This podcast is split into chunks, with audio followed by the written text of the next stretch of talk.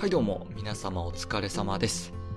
現在ですねアメリカ東部時間3月2日の午後5時半に収録をしています。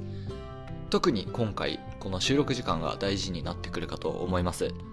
なぜならですねこの補足編を撮っているのもこの数日1日2日でですねアメリカ大統領予備選挙のレース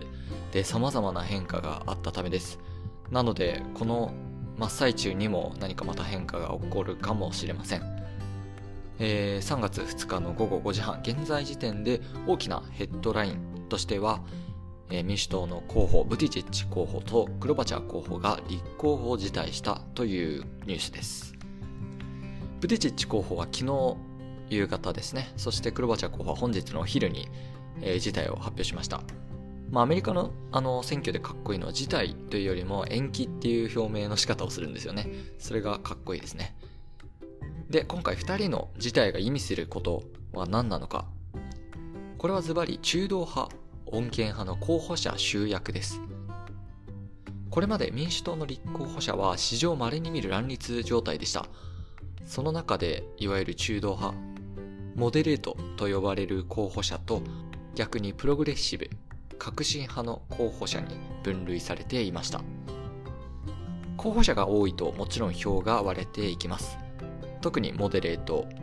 中道派の候補者はですね票割れでどの候補も伸び悩んでいました。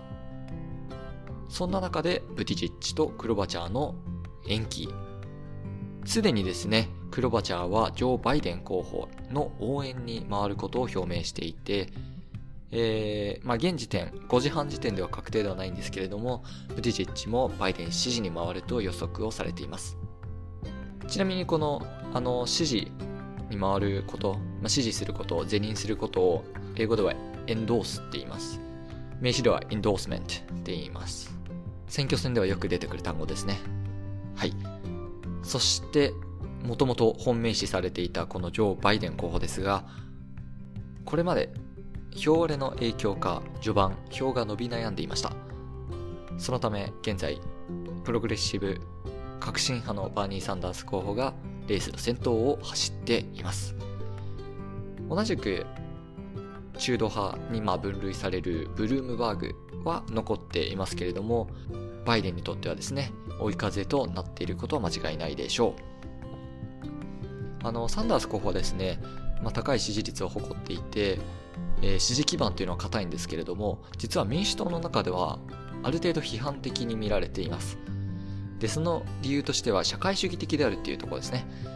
えー、彼が一番に歌っているメディケア・フォー・オール国民皆保険の政策です、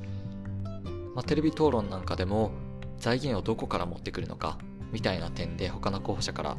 えー、攻撃を受けていましたけれどもまあ、その全体として革新的な進め方というところに賛否両論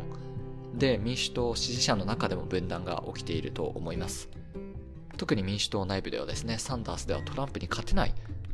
極端すぎるという見立てがあるそうです。社会主義的すぎて票を巻き取れないんじゃないかということですね、まあ、ただ最近の世論調査を見てみるとですねトランプ対サンダースの項目でサンダース候補結構勝っていたりするのであながちそうとは言い切れない可能性もあります、まあ、いずれにせよ穏健派はサンダースが勝つことにかなりの危機感を持っています。そこで候補者の一本化に進んでいるという現状です。これでですね、現時点でサンダース、バイデン、ブルームバーグ、そしてウォーレンのいずれかがトランプに挑戦する形となっています。全員70代です、実は。あのー、まあ、まあ、年寄り政治だなというか、あのー、もうちょっと若い人がいてもいいんじゃないかって感じてしまうところは正直あります。